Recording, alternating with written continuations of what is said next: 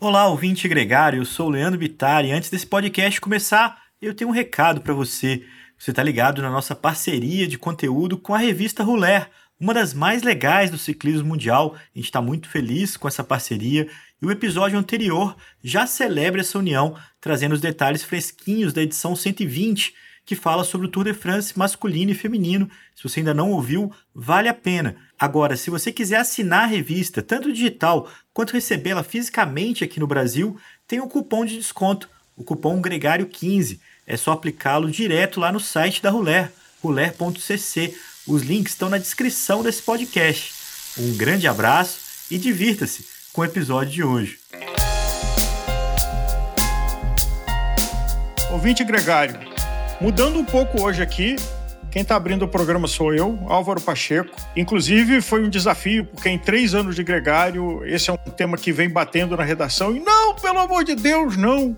Uma mistura de Darth Vader com Black Mirror, uma coisa muito polêmica e que, inclusive, resistências da equipe da gente fazer esse programa, mas consegui vitória.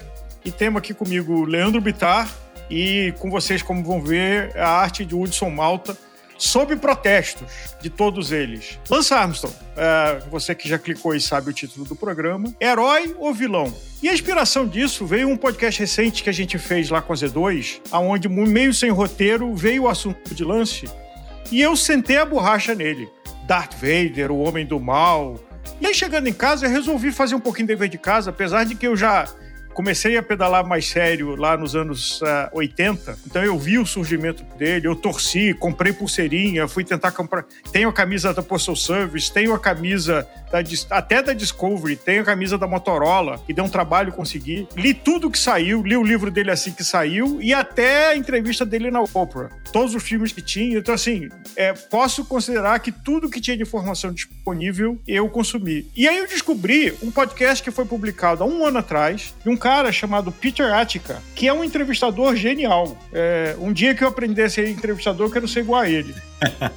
e o Peter Attica fez um podcast de duas horas e meia, que serviu de inspiração. Talvez foi a primeira vez que eu tenha visto o lance, não sei se dá para usar essa palavra, humano.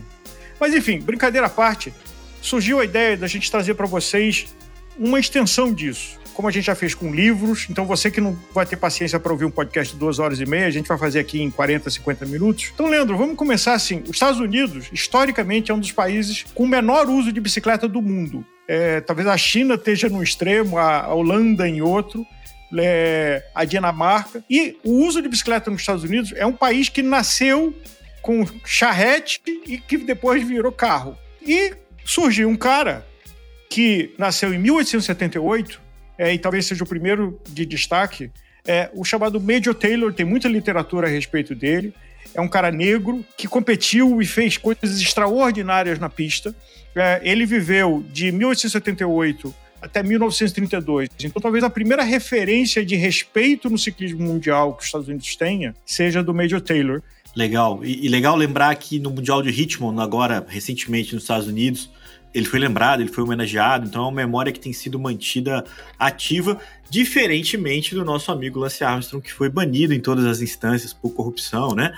E, e lembrando aqui é, que a gente sempre fala do Lance Armstrong no nosso podcast, porque vira e mexe, a história do ciclismo está associada à figura do Lance Armstrong, um cara que ganhou sete vezes o Tour de France, o cara, como você mostrou da pulseirinha, é, voltou de um câncer, né, de estágio avançado, né, um câncer que começou na próstata, se alastrou e foi uma luta é, extremamente é, instigante é, contra esse, essa doença horrível, né, que acomete é, milhares de pessoas pelo mundo inteiro, e ele deu a volta por cima, isso se tornou uma grande motivação para muitas pessoas que precisam, né, de suporte para lutar contra o câncer. Antes disso, ter sido campeão mundial, era um, era um ciclista consagrado já é, antes de descobrir o câncer também, mas não tão é, corredor de grandes voltas.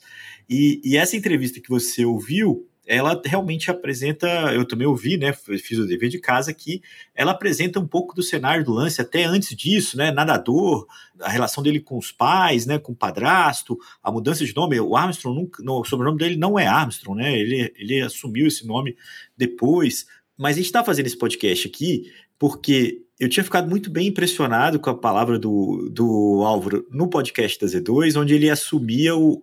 É, verbalizava a posição com o Armstrong algo que aqui no podcast sempre ficou assim, não, mas ele sempre foi grande, ele sempre foi importante, não era fácil fazer o que ele fez e tal. E lá ele foi muito veemente no, no discurso dele, eu fiquei super bem impressionado. Era um golpe para depois me ganhar e gravar esse programa.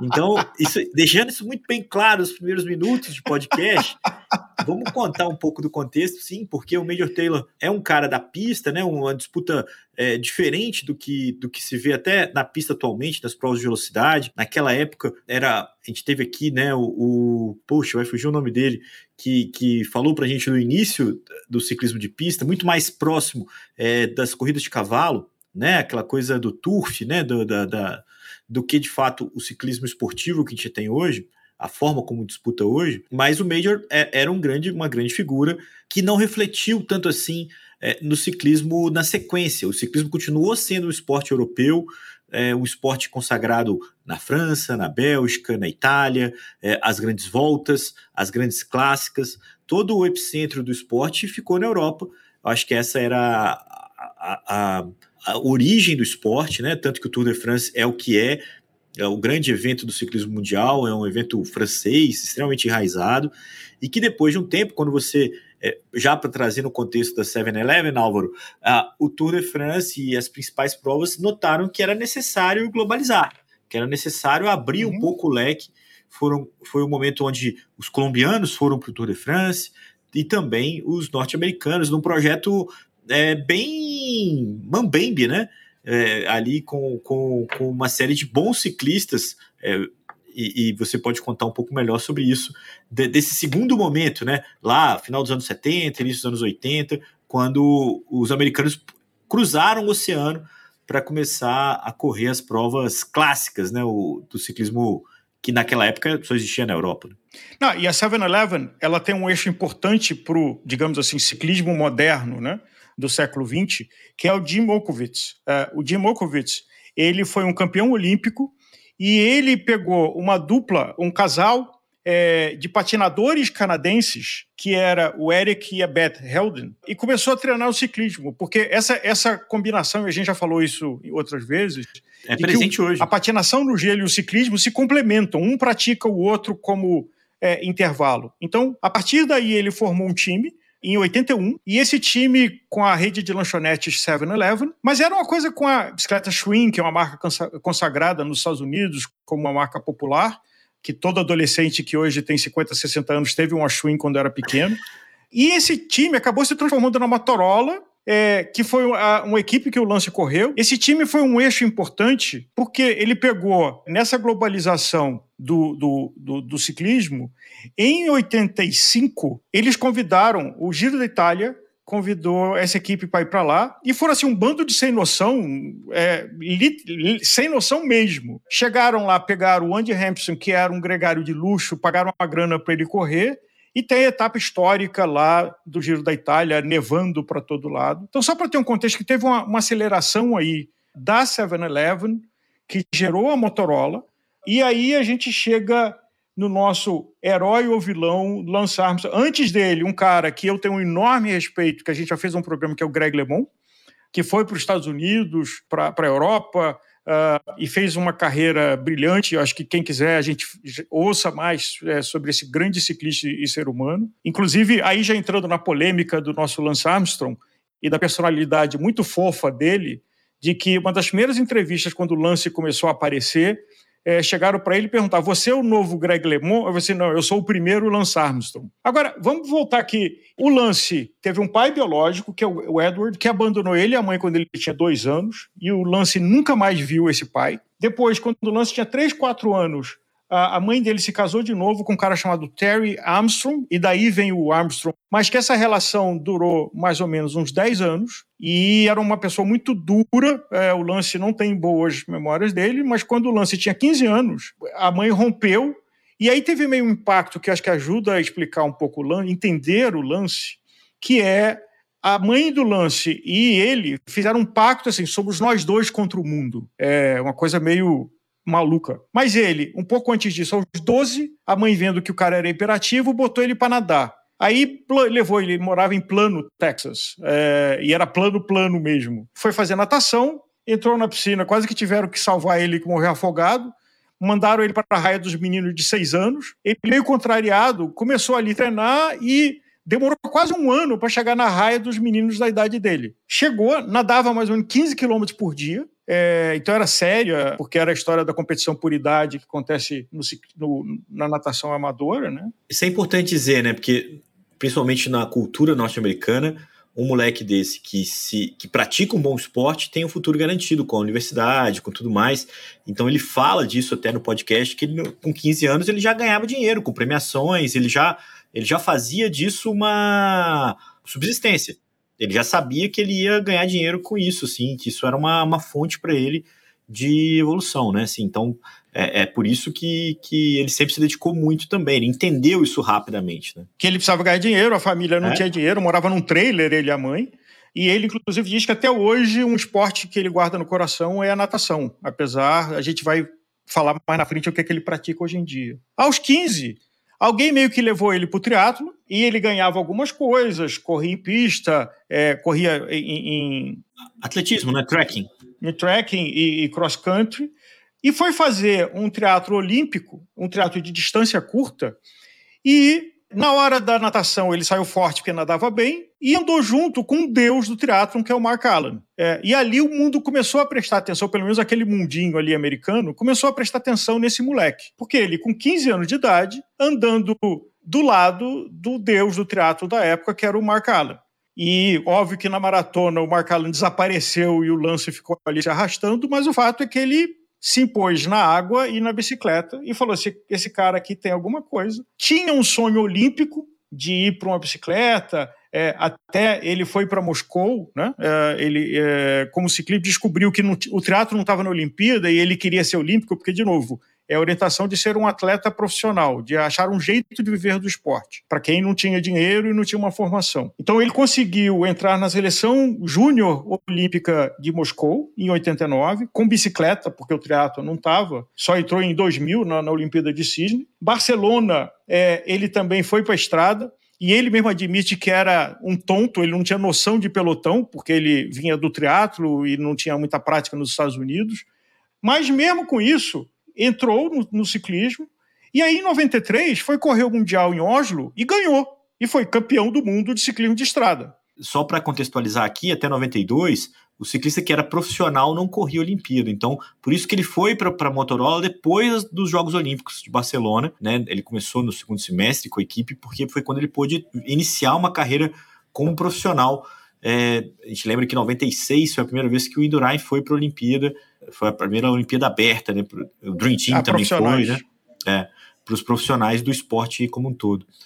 Mas é, é curioso esse, esse começo do Lance Armstrong, né? Sempre muito é muito comum, né? Essa trajetória dele aí de, de superação, de buscar o esporte como sustento, de fazer a carreira olímpica e depois ir para a Europa, né? Porque acho que é ali que ele viu que, que ele precisava aprender o ciclismo de verdade, né? E junto com aprender com isso, ele admite que sempre usou cortisona e hormônio, não tinha teste, a UADA não existia é, e Uh, mesmo o IPO demorou muito, se usava, mas a, a, a UADA não tinha como testar, e quando testava só em competição, então fora de competição não fazia, tinha todo esse jogo que ele fazia. Ele não usava, né? Durante a prova ele não usava IPO, né, é, do Tour de France, só usou em 99, depois era só na preparação. É, então, assim, é, os truques que a gente já sabia, né? Que ali, ali ele, ele, e o Ferrari começaram a combinar as transfusões e tal. E até confessando que ele pegava TUIs, né? Que ele pegava permissões especiais médicas para usar a cortisona e os hormônios. É. É, que ele usava médica é, do, do ponto de vista de necessidade médica e não como doping. E passava, e colava por algum nos anos 80 uh, ah, e 90 isso colava. Né? Colava, ele tinha vários motivos para colar, até mesmo o próprio câncer que, que ajudou ali ele ter uma certa anuência.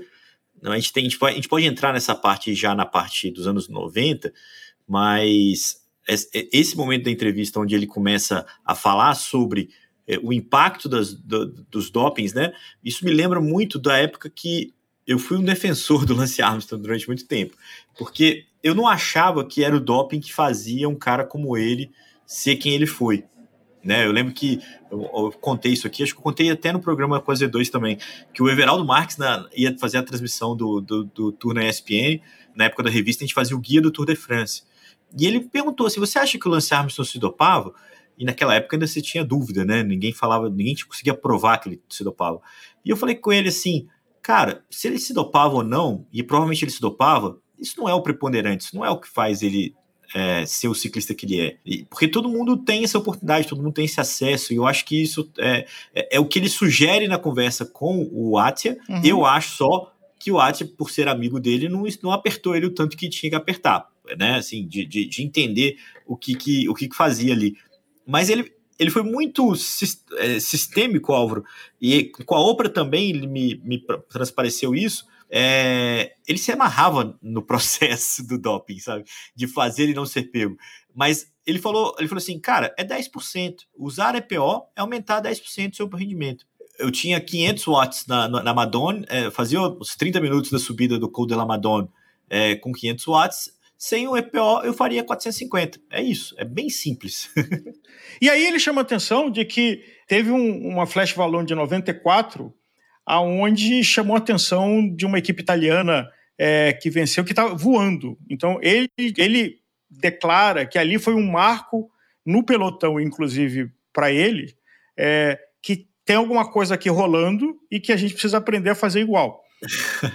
Lembrando que nessa época ele pesava 72, 74 quilos, só para ter uma referência, Pantani 57. Então ele era um cara grande, não é um cara natural para ser um subidor, né? E ele também fala, Leandro, de que a imprensa era conivente, era meio uma família. Então estava todo mundo ali naquela relação conivente, é. os ciclistas, os donos de equipe, as esposas dos ciclistas, a imprensa tinha um clube fechado que se entendia que falava assim: o jogo é assim que é para ser jogado. Não, não tem problema. É, não é muito diferente hoje. Hoje, quem grita contra o doping acaba sendo.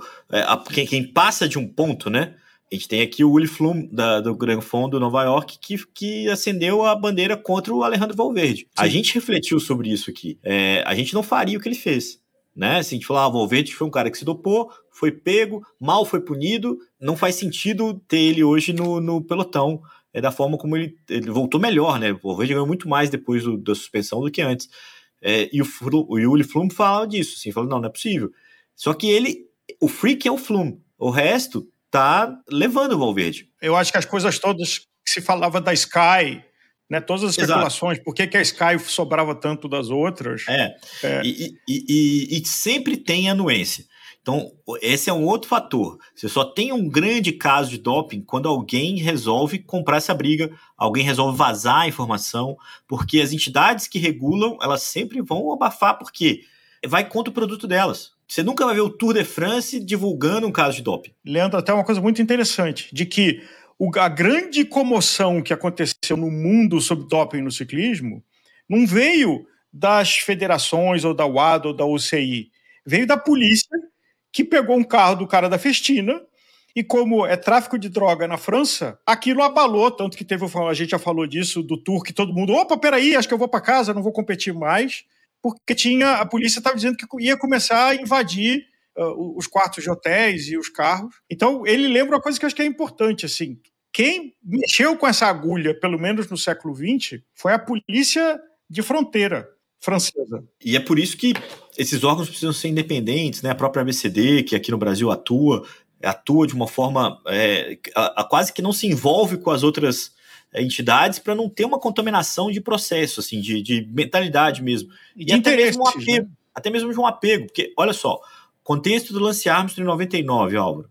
Vamos pular aqui um pouquinho, depois a gente volta. Lance Armstrong ganhou o primeiro tour dele em 99.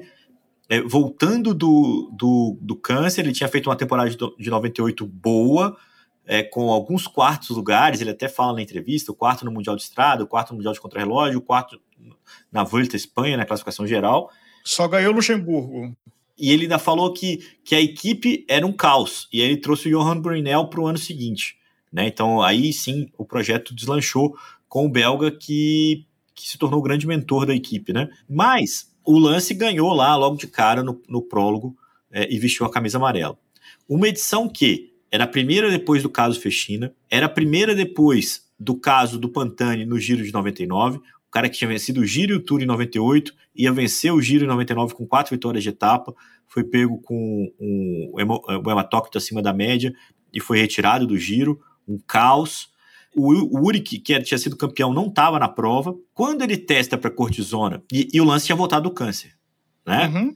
Quando ele testa positivo para cortisona, o que confirma isso que você falou aí, você tem uma batata quente na sua mão. Você tem o líder da prova, pego num exame que não é um batom na cueca, é um cortisona, não é uma coisa assim grande, num contexto de uma prova que se prometia é, uma nova página no ciclismo, onde os grandes nomes já não estavam lá, né, o Pantani e o Uric, é, você tinha todo o problema do, do caso Fechina, o que, que você faz numa hora dessa? Você aceita um TUI feito às pressas para aquela situação, você abafa o caso. E ainda com uma super história do cara que venceu o câncer e ainda voltou a ser ciclista profissional. Quem, quem vai estragar é, essa história? Quem vai, quem vai falar, não, não, tem que cumprir a regra, isso aqui não vai ser aceito? Ninguém, nem o Tour, nem a UCI. Ali iniciou um ciclo de conivência com a história do Lance Armstrong, que criou um monstro, né? Na hora que todo mundo começou a achar que era demais, já não tinha mais como brigar com ele. O, o outra coisa que ele cita na entrevista era o seguinte: é, é, isso também está fora de, de, ordem, tá? O Atia pergunta para ele assim: as marcas que se beneficiaram do seu trabalho, é, elas agradeceram você é, por tudo que você fez? E depois eu quero até voltar a falar disso, mas ele fala assim: não, mas se você perguntar para o Mark Sinner, que é o dono da Specialized, que era meu concorrente, ele vai falar que sim, ele vai me agradecer, porque o, o ciclismo ficou muito maior comigo. E é por isso, é por essa grandeza toda, era pelo fato de estar bom para todo mundo, que existia essa questão. Eu, como jornalista, é muito melhor falar do Lance Armstrong. Vende muito mais. O fato inegável é que a economia da bicicleta no mundo não por intenção dele, mas por consequência da história do câncer. E aí acho que a gente pode falar um pouco do câncer, porque ele estava lá em 95. Assinando com a Cofedis um contrato milionário, né, um contrato significativo, indo para a França, né? É, já era cliente do Ferrari, antes do câncer ele já era cliente do Ferrari. Já se dopava, é, com EPO, com tudo mais, é uma coisa que ele mentiu muito naquele momento. E tinha, é, ele falou que ele calibrava para ficar em 45 no hematócritos, para não ser pego, mas que tinha gente que chegava a 60 e poucos, e aí o famoso ah, Mr. 60, Bjarne Riss, é, porque não tinha teste, e mesmo nas clássicas e, e na, nas grandes voltas. E aí ele no tour ele abandona, se sentindo meio mal, volta para casa, aí começa a ter uma coisa de dor de cabeça em outubro, uh, começa a tossir sangue, e aí ele, constrangido, diz que ele está com problema no testículo. Quando o médico olha ele, fala assim: ó, operar amanhã de manhã. E aí opera, aí quando vou fazer os exames, vê que o pulmão dele também está comprometido. E aí ele começa a fazer quimioterapia. É, só para ter um número, é, tem um marcador que é o beta-HCG. Beta-HCG é um indicador de alguma disfunção cancerígena. Então, se tiver o número 2, você já tem um problema. 500, você tem um problema certo. Ele estava com 100 mil de índice de beta-HCG.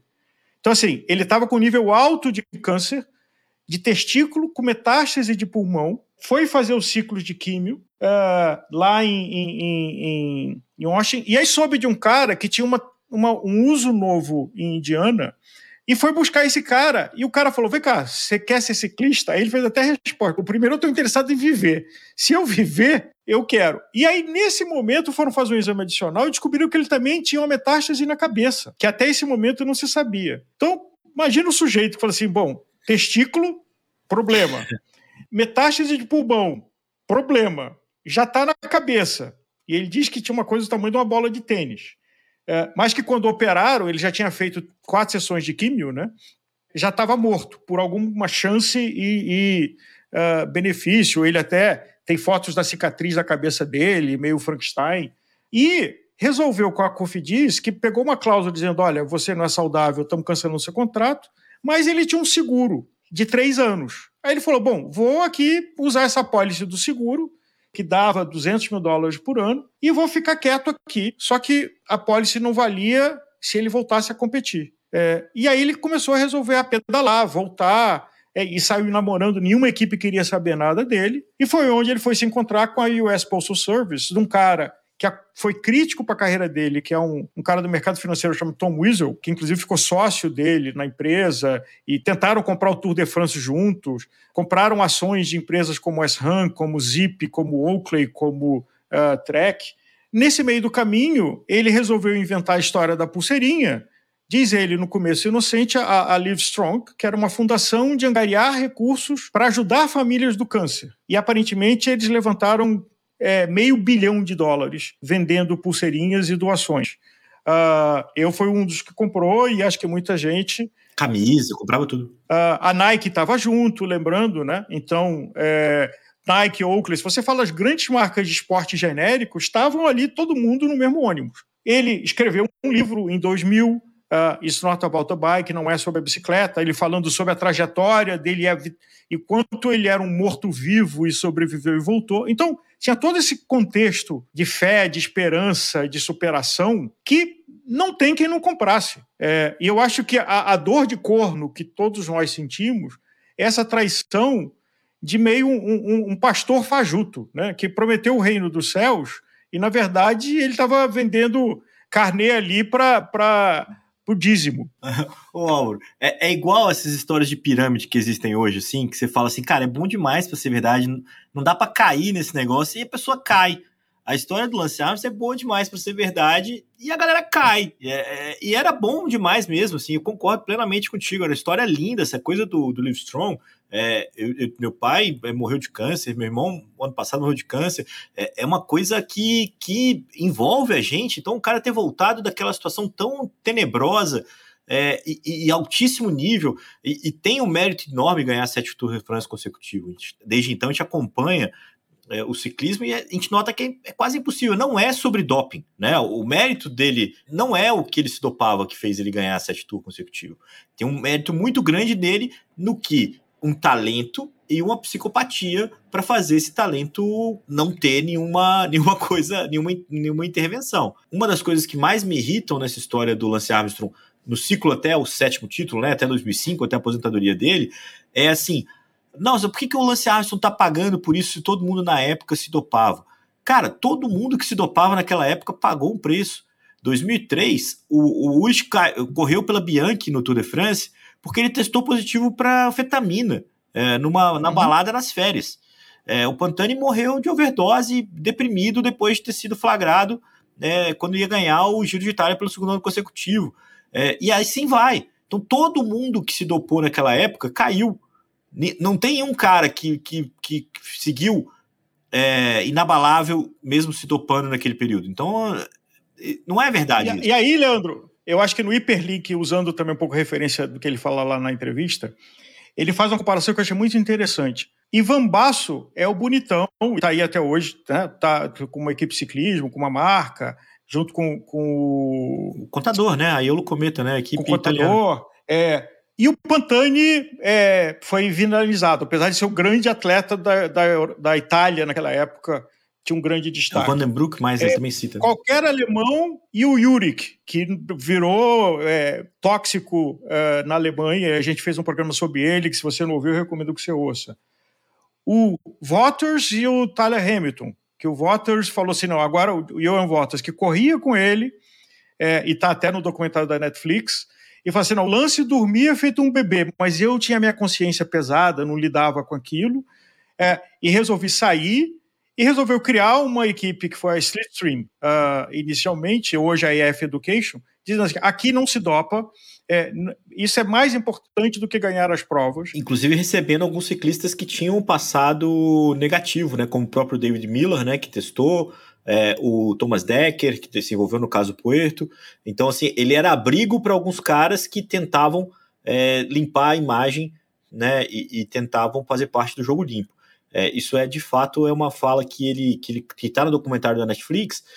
E eu queria só ponderar aqui, Álvaro, que a gente, todos os envolvidos no ciclismo, é, como jornalista, como amante e tudo mais, a gente tem tolerâncias diferentes aos casos de doping. O preço que o Nairo Quintana paga hoje por ter testado positivo para uma substância que nem era doping, mas que era proibida, num, num, embrólio é, legal, é, é diferente do, do Ivan Basso, por exemplo, que foi um cara que é, implodiu a regra antidoping na época, porque quem era testado, quem era pego no, no antidoping ficava quatro anos fora do World Tour. Então, para ele poder voltar para a Liquigas, é, jogaram fora todo aquele regulamento. E ele ficou só dois anos fora do World Tour. Ali acabou é, um, dos, um dos argumentos, um dos melhores argumentos para inibir o doping, acabou ali. Porque antes o cara tinha que voltar para uma equipe pró-continental. Ele não conseguia voltar para uma equipe World Tour. Demorava quatro anos para ele poder, mesmo que ele pudesse, é, depois do segundo ano, competir. Então, o doping sempre foi tratado diferente, dependendo de quem fosse o cara. O Valverde é um outro exemplo disso.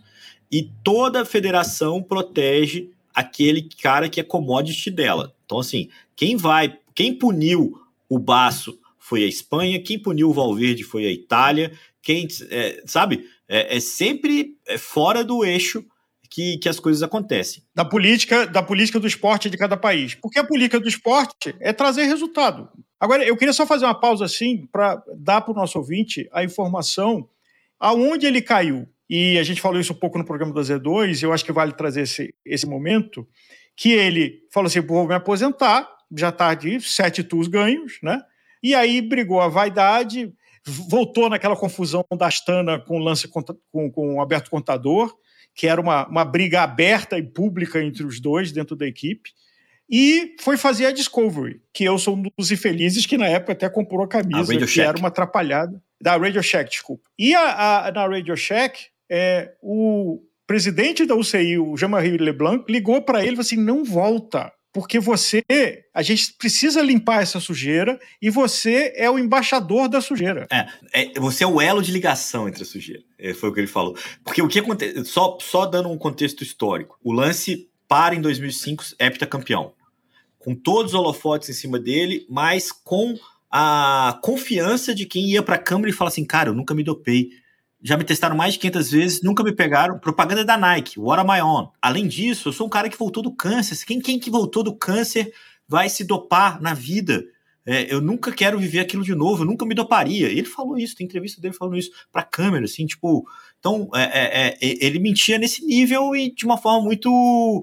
Que, que, irritava muita gente. Você nunca vai pegar uma entrevista dessa do Vitor Krov. Eles não se dão ao, ao atrevimento de ir para a câmera e falar: não, eu nunca me dopei. Olho então, no olho e falar assim: eu nunca me botei, você está me difamando. E aí, 2006, estoura o caso Puerto, descobre lá a rede do Firmino Fuentes, que foi um cara que tinha na Espanha. sangue na geladeira de vários esportistas, né, de várias modalidades, boa parte deles ciclistas, entre eles o Valverde, o Ivan Basso, é, a Liberty Seguros estava ouvindo o Krov também estava lá, e, e, mais alguns nomes que. Só, só o hiperlink com os controles de GPO é, começaram a fazer transfusão de sangue, que é para ter é, basicamente o mesmo efeito, enriquecer o transporte de sangue, porque, só para dar esse hiperlink, qual é a importância disso? Não só os 10%, mas quando você faz a grande volta, você vai ficando mais fraco. Então, o que se usava é uma ou duas bolsas de sangue. Às vezes até eles iam fazer treino de altitude para pegar um sangue mais rico, congelava.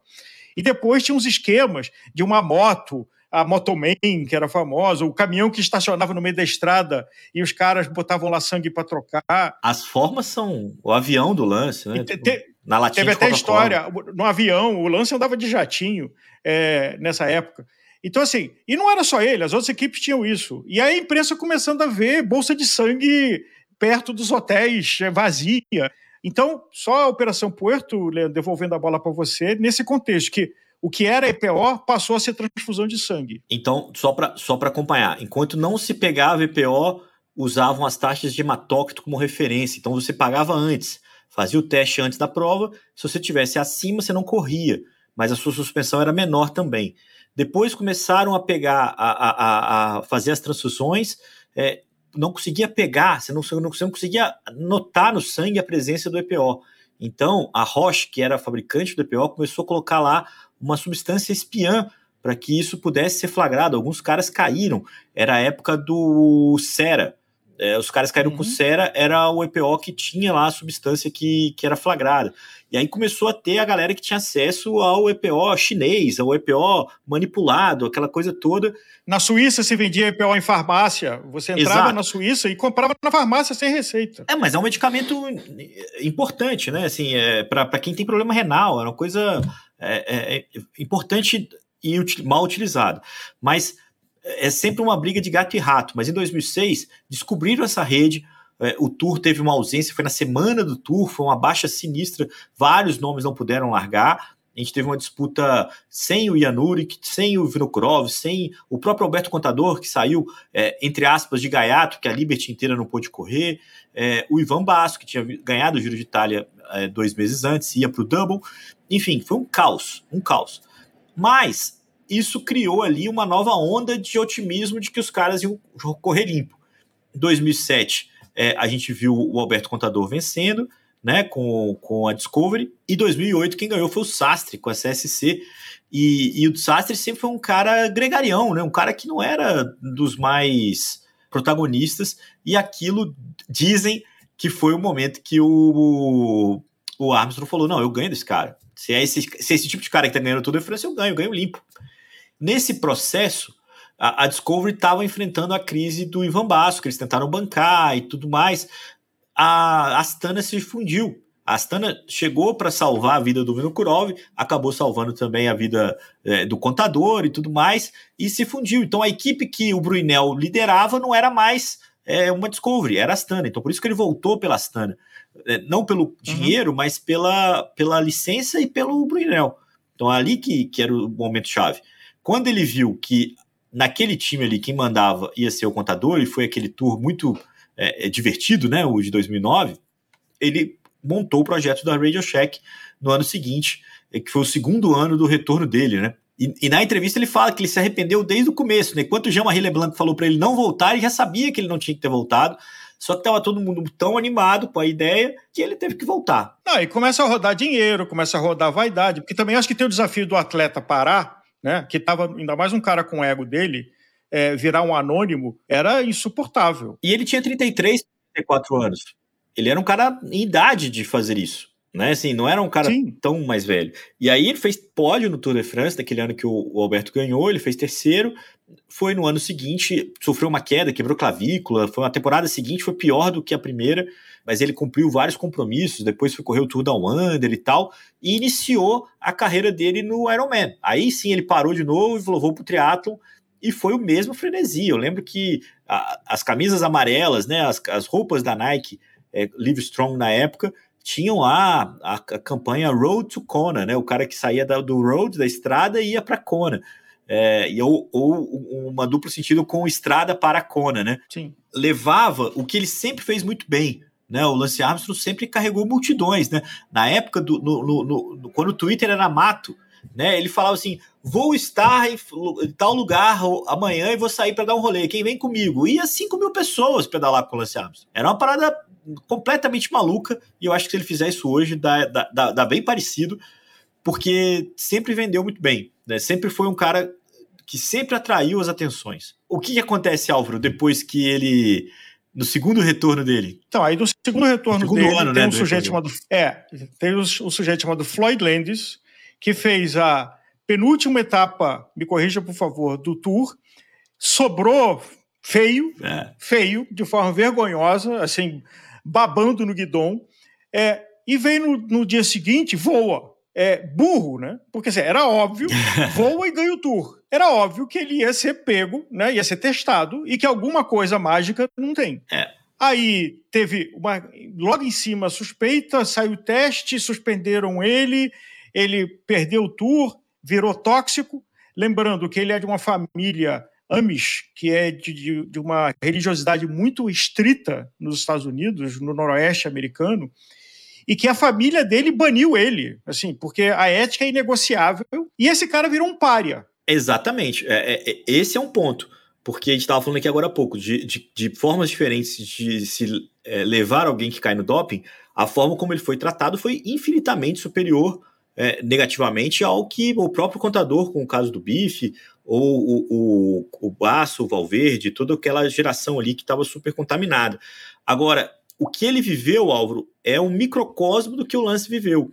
Porque ele teve uma etapa, a etapa 17 foi a que ele afundou, né? Ele estava ali na disputa pelo, pelo título. Eu lembro que eu discuti com os caras da Folha de São Paulo que traduziram é, fail down, né? Com o tombo, né? O, uhum. Ele quebrou, ele quebrou e, e, no dia seguinte ele, ele foi para fuga. Ele foi para fuga num, num ímpeto de melhorar a imagem dele, mas ele, acho que ele, nem ele achava que ele ia ganhar aquela etapa. E ele não só ganhou, mas como abriu um tempão, foi uma coisa impressionante, assim. E o, e o grande lance dele naquela etapa foram as descidas. Ele desceu muito mais rápido do que todo mundo. E era uma associação com a quantidade de testosterona que ele tinha é, tomado. Ele estava muito mais destemido do que normalmente se, se, torna. Sem noção. Muito mais sem noção. No que ele ganhou a etapa, no que ele voltou, ele não tinha mais como voltar atrás. Assim, ele, ele, ele teve que brigar pela vitória do Tour de France. Não tinha o, o que fazer. E aí ele foi, ganhou, é, brigou ali com o Oscar Pereira, né, que era o cara que vestia amarelo depois de uma fuga enorme e tal. Era um, foi um tour meio 2006, isso foi o primeiro tour depois do lance. E, e, enfim, foi o cara que ganhou o Tour de France e depois caiu por doping. Foi o primeiro cara que isso aconteceu de fato, né, porque o lance nunca caiu por doping. É, foi o Floyd Lance, perdeu o título e cumpriu a suspensão dele. E, e nessa volta, ele, ele esperava ter em algum momento, um aval do lance, ou um aval, pelo menos uma mão amiga, para que ele pudesse voltar a competir em bom nível. Né? Ele competiu por equipes extremamente eh, de baixa, de baixa categoria depois dessa, desse caso de doping, muito por conta da omerta que ele foi excluído. Né? Ele foi. Isso uhum. deu nele uma raiva, uma, uma, uma indignação similar ao do Pantani, por exemplo, que fez com que ele jogasse muita merda no ventilador. Né? Então ele foi contando, e você consegue contar essa parte melhor do que eu até, ele foi, ele municiou o, o, o Travis Tiger lá, o Tiger lá, com as informações necessárias para ele mover o caso. Então, ele, ele, na hora que ele foi procurar o lance e foi rejeitado, ele estava quebrado, abandonado pela família, abandonado pelo esporte. E aí, o, o diretor da, da agência de é, antidoping, a ABCD americana, né, é, que estava indignada com todo aquele processo, e o, e o, Tiger que você mencionou, não é o Tiger Woods, é. uh, chegou para ele e falou assim: cara, tem uma história aqui que é o seguinte: quem patrocinava a equipe do Lance era o Correio Americano, que é uma empresa pública. Se ele usou de artifícios ilegais para ganhar os prêmios e os bônus que ele ganhava do patrocinador, ele estava fraudando o governo americano. Portanto, isso pode ser uma ação federal e aí, nos Estados Unidos, tem uma regra que diz o seguinte: se você contribui para uma ação federal, você vira sócio do lucro dessa ação. Ou seja, todas as multas que tiverem, você vai ganhar um percentual. E aí o Floyd, supostamente, ele até tentou escrever um livro que foi um fracasso, tentando limpar a barra dele, e falou: é isso. E aí o Floyd começou a ligar o ventilador e pegar tudo que ele sabia e dar pro cara. E aí o cara foi começar a cercar. Então chegou no Tyler Hamilton, que a mulher do Tyler Hamilton era uma indignada. Inclusive, o Lance fala até isso, ó. A turma da Postal Service é tudo irmão. Brunel, Rincap. Rincap me dói o coração, porque é um gregário que eu admiro muito. Infelizmente, nunca ganhou a Rubê que ele sonhava. E que o Tyler e, o, e o, Floyd nunca foram da turma. E que o Lance diz, é por isso que eles chutaram o balde, porque eles não eram da turma. É, mas o fato é que, a partir do Floyd, ele começou a dar informação, e aí a agência é, americana, a ABCD americana, a Agência de Controle de Antidoping, começou a chegar e chamar para testemunhar é, numa corte pública federal, que isso nos Estados Unidos dá cadeia se você mentir, né? E cadeia séria. Os ciclistas, o Tom Danielson, o Van der Velde, o, o George, próprio George Incap. E o lance falou assim: o dia que. O dia que eu lembro, porque eu estava acompanhando esse caso, que o dia que chamaram o Rincap, que sempre foi o irmão dele, né? É um colombiano que morou a vida toda em Nova York. Quando chamaram o George Rincap o lance falou: aí a casa vai cair. Porque o George Hincap é um cara que tem uma imagem, é um cara bacana, do bem. É... O Tyler Hamilton tinha uma boa imagem, teve até a história épica dele quando corria pela CSC, de ter feito quase um tour inteiro de clavícula quebrada e chegou em terceiro, se eu não me engano. É. É... Então, aí nesse momento, ele falou: a casa caiu, e aí ele começou a se articular: como é que eu faço?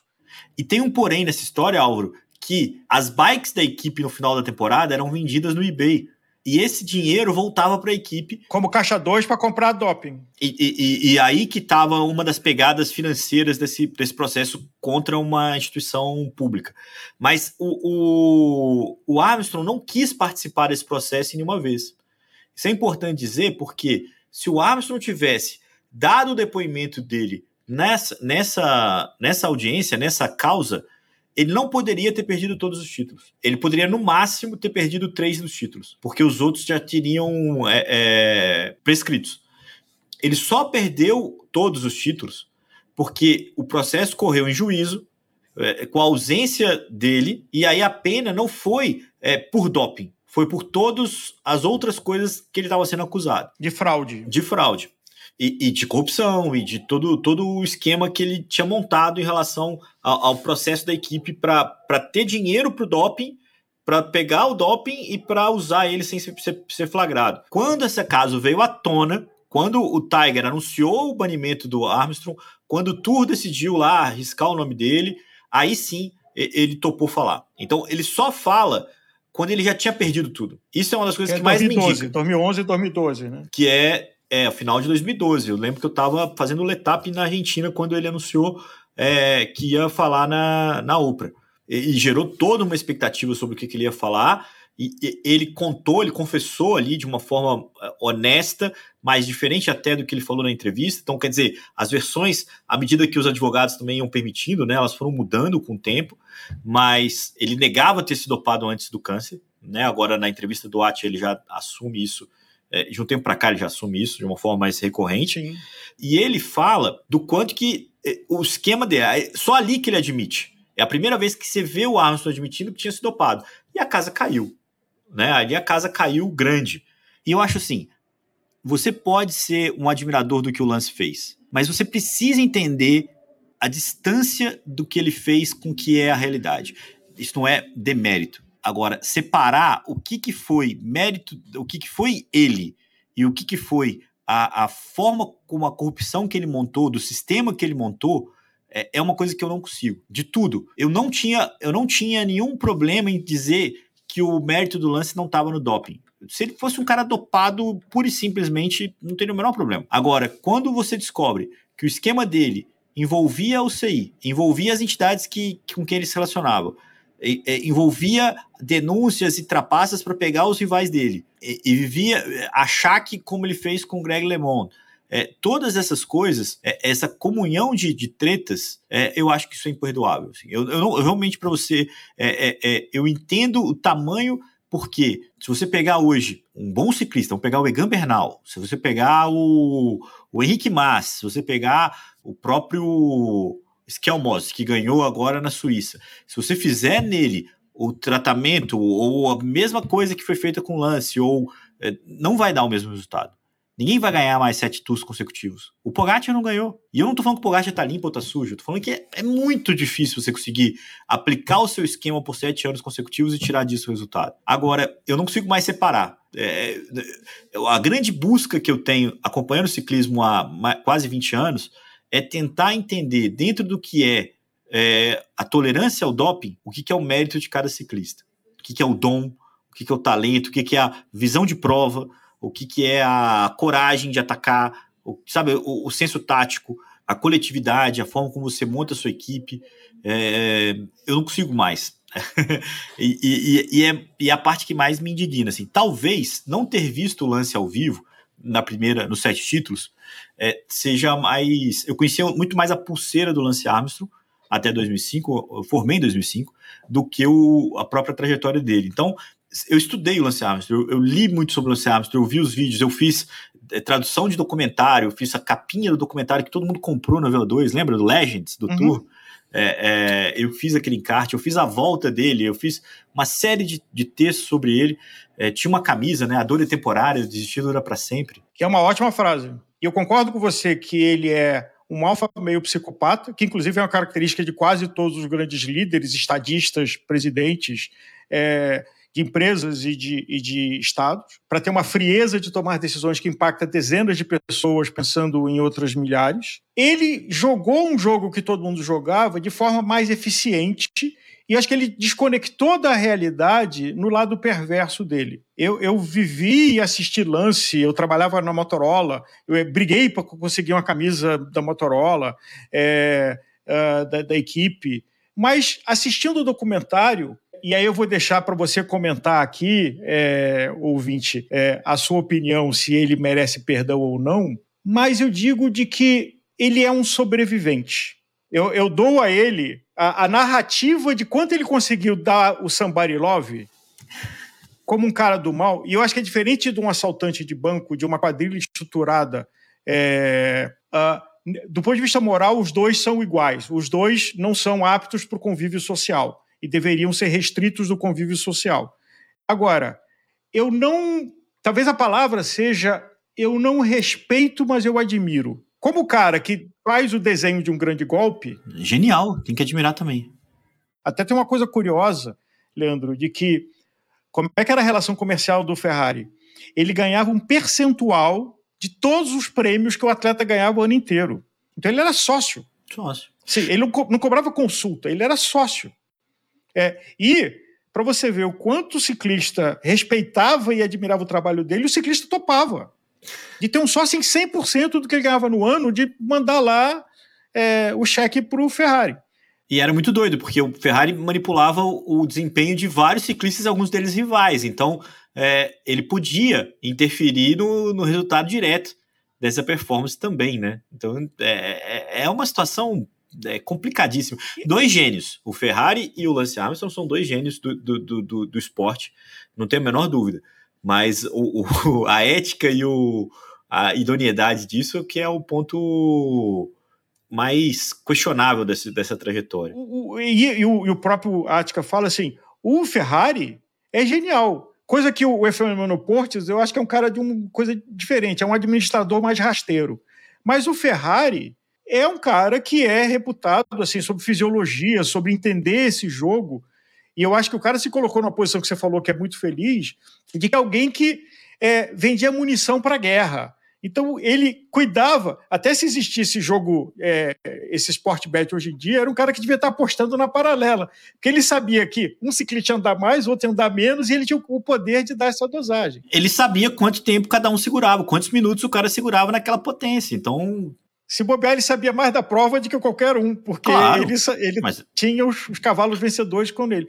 Agora, aí, Leandro, é, eu acho que fechando o arco de onde a gente começou, pós Lance Armstrong, ciclismo nos Estados Unidos, você tinha Tour de Trump, com Donald Trump, que tinha ali em Atlantic City um Tour de Trump, uh, Tour da Califórnia, Tour de Utah que veio depois, alguns talentos que tentaram sobreviver, e aí nós estamos em 2023, começamos lá com 1800 do Major Tom e estamos em 2023. Qual é a sua leitura sobre a importância do do, dos Estados Unidos no ciclismo de estrada hoje? É uma reestruturação. É, Agora, eles sobreviveram, essa curva durou um pouco mais do que a, o anúncio do Lance Armstrong, né?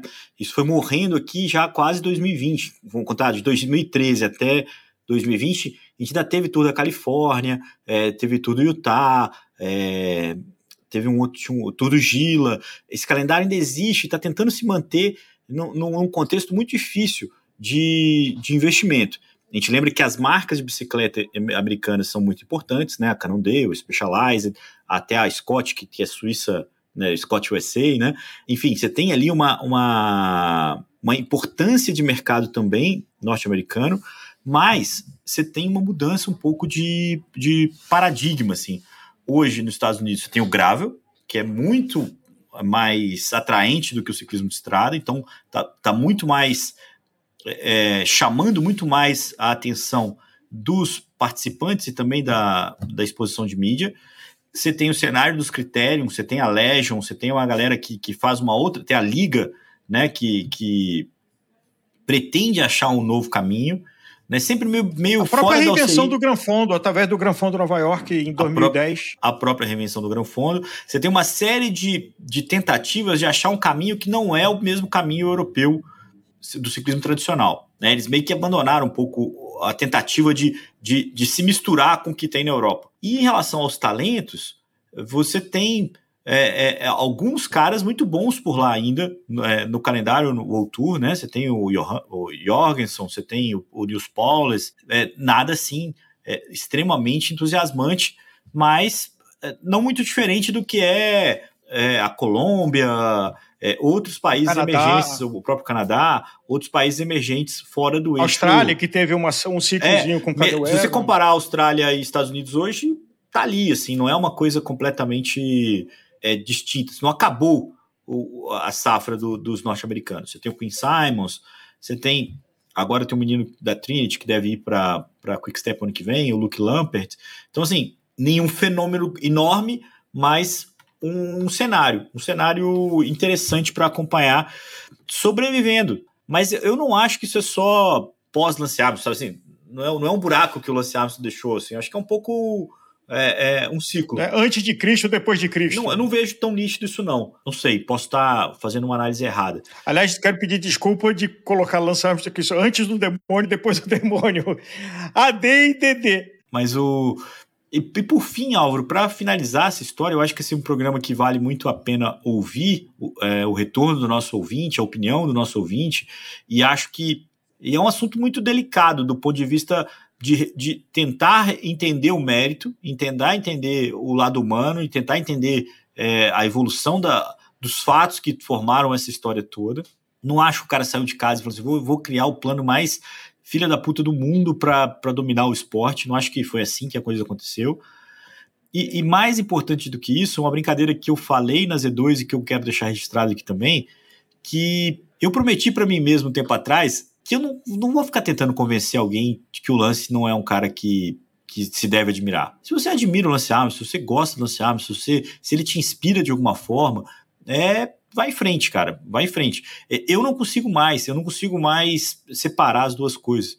E eu comecei a fazer uma brincadeira que é a seguinte: eu nunca vou contar para uma criança que Papai Noel não existe. Ela vai descobrir isso sozinha e vai viver isso no momento dela, assim. O, o Lance Armstrong é a mesma coisa. Imaginando o futuro, o futuro, você estava falando aí sobre o que, que vai o acontecer, legado. o legado, a tendência é esse lance tiozinho simpático cada vez mais ocupar o espaço do lance pedante que existiu. Então, a raiva vai murchando. É, existe uma, uma possibilidade muito grande no futuro próximo a gente vê ali passos atrás nessa, nessa punição dele. Não, inclusive é um fato que ele criou um fundo de investimento, está investindo em empresas, está ganhando mais exposição na mídia, é, de uma geração que não viveu e não conheceu a história dele. Ele tem uma narrativa que é forte. Então, acho que a, a, a história ela é constantemente reescrita. E eu concordo com você. Eu só, assim, assistir o filme me motivou, o, o, o que a gente vai colocar a entrevista. Link, do, a entrevista do Ática, é porque foi a primeira vez que eu vi ele ainda um psicopata. Mas mais relaxado, menos anormal. tem, tem uma, o Peter Attica dá uma escada para ele de uma frase que é muito boa, de um comentário em rede social, que vá lá de onde veio isso, mas assim, de que ele não é um cara do bem, mas ele já deixou de ser um cara do mal. É, a, a, gente vive isso de alguma forma com o Mark Cavendish, que era um mala, todo mundo achava ele um mala, e agora todo mundo acha ele já mais fofinho. O, o Romário também viveu isso, é, né? O começo da carreira dele, o cara difícil, genioso e tal. O final da carreira dele foi um cara bacana, cara que fala coisas pertinentes e tal. Eu acho que a gente vai, a gente ainda vai mudar bastante a, a visão do Lance Armstrong. Fica aqui o registro de 2023 a nossa ideia, ouvinte, é consolidar a informação e de várias fontes que a gente vai colocar aqui é, na descrição do podcast, provocar essa conversa e talvez deixar esse registro de 2023, é, talvez para ser consultado, né, né, sem querer ser pretencioso com a importância que a Gregário tem, mas fica nas redes sociais de um registro, de um ponto de vista, de uma coleção de informações de uma pessoa que é, eu acho tem a sua importância. Não acho que ele é para ser referenciado, admirado e copiado, mas como eu disse no começo, um insight. Não sei se a Netflix teria feito uma série sobre ciclismo se não tivesse existido um Lance Armstrong. Não sei. Eu até teria uma resposta, mas eu acho que a gente vai estender esse programa mais ainda. Vamos deixar para o remake desse, dessa conversa mais para frente. Ouvinte Gregário, muito obrigado. Estou aqui fazendo. É, Leandro e eu trocamos as vozes, então abre e fecha comigo. Comente, discuta, sugira. A gente está aqui para conversar. E lembrando sempre, ninguém é dono da verdade. A gente só está trazendo aqui informações e quase todas elas sempre vão ter um viés de quem está trazendo informação. Objetividade absoluta é impossível. A gente até tenta e se esforça por ter honestidade intelectual aqui na Gregário, mas cada um tem o seu viés e a gente trouxe aqui informações para conversar, discutir e debater.